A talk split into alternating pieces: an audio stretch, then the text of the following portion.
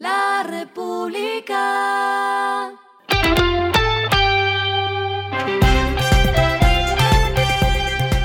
Al final de la jornada, esto es lo que debes saber sobre el comportamiento de los negocios, las finanzas y la economía.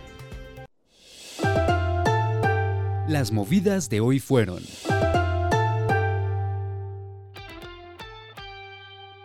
La aerolínea de bajo costo Wingo inauguró una nueva ruta nacional que es la que va desde Bucaramanga a Bogotá. Con este nuevo trayecto doméstico, la low cost suma a su oferta 6.000 sillas por mes y alcanza una red de 35 rutas nacionales e internacionales.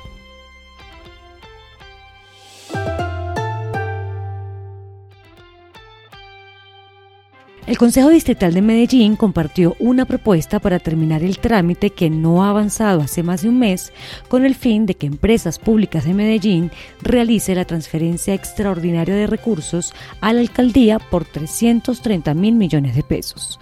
Por esto se acordó aplazar la votación mientras se modifica el informe de ponencia del articulado. Esto después de que los concejales de las comisiones primera y segunda acordaron escuchar a la comunidad y a la administración distrital.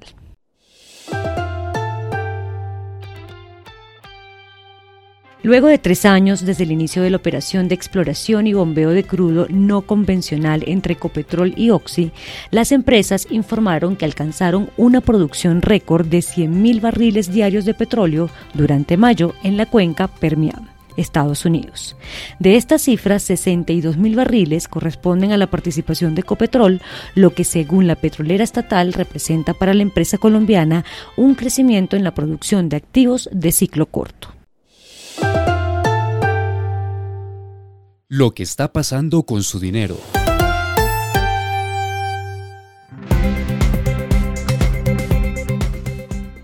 BBVA en Colombia renovó su aplicación para teléfonos celulares. A partir de ahora, la app tendrá una nueva interfaz que, según aseguró el banco, será más rápida, más segura y tendrá nuevas funcionalidades para los clientes. Con esto llega a Colombia la aplicación de banca móvil global de BBVA que ya está operando en España, México, Perú y Argentina.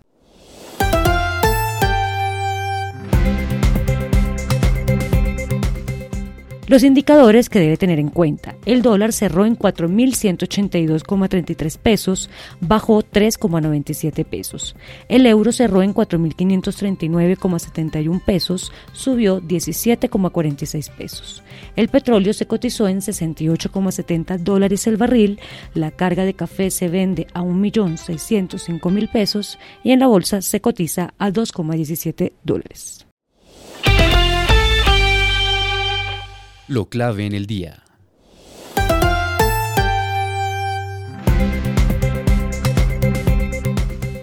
El Ministerio de Hacienda y Crédito Público que dirige Ricardo Bonilla presentó el marco fiscal de mediano plazo, en el cual se revelaron las proyecciones y supuestos del gobierno en materia fiscal para 2023. Y aquí están las cifras que manejará el gobierno Petro. La estimación de crecimiento pasa de 1,3% a 1,8%. El dato de inflación, que se estimaba en cerca de 7,2%, sube a 9,2% para finales de año. La tasa de cambio estará en el orden de 4.640 pesos, más bajo que lo pronosticado en el plan financiero, y para 2024 se estima en 4.603 pesos. El precio del petróleo Brent estará en 78,6 dólares el barril, mucho menor que el del plan de financiamiento de 2023, cuando se proyectaba un promedio de 94,2 dólares. La producción de petróleo sube a 769 mil barriles por día y el balance de cuenta corriente será de menos 4% para 2023 y no de 3,7% como estaba estipulado en el plan de financiamiento.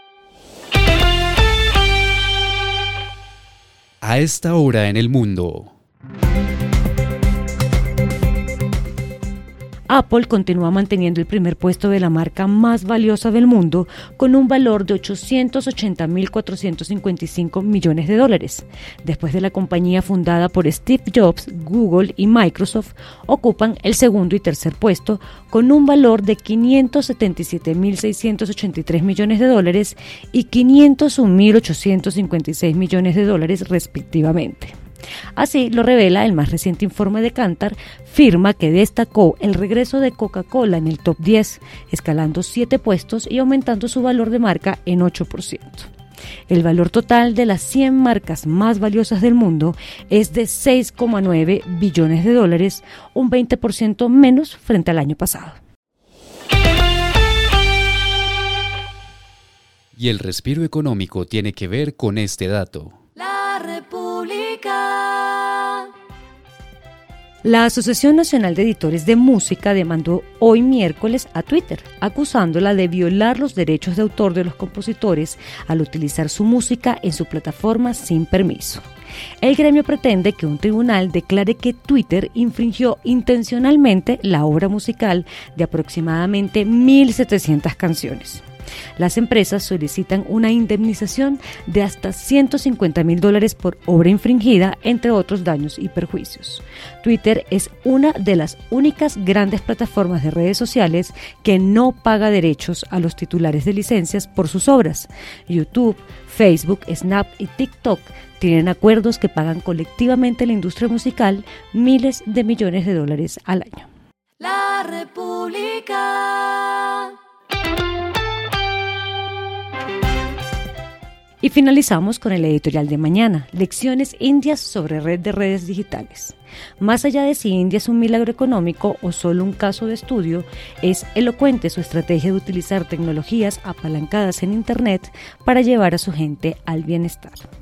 Esto fue Regresando a casa con Vanessa Pérez.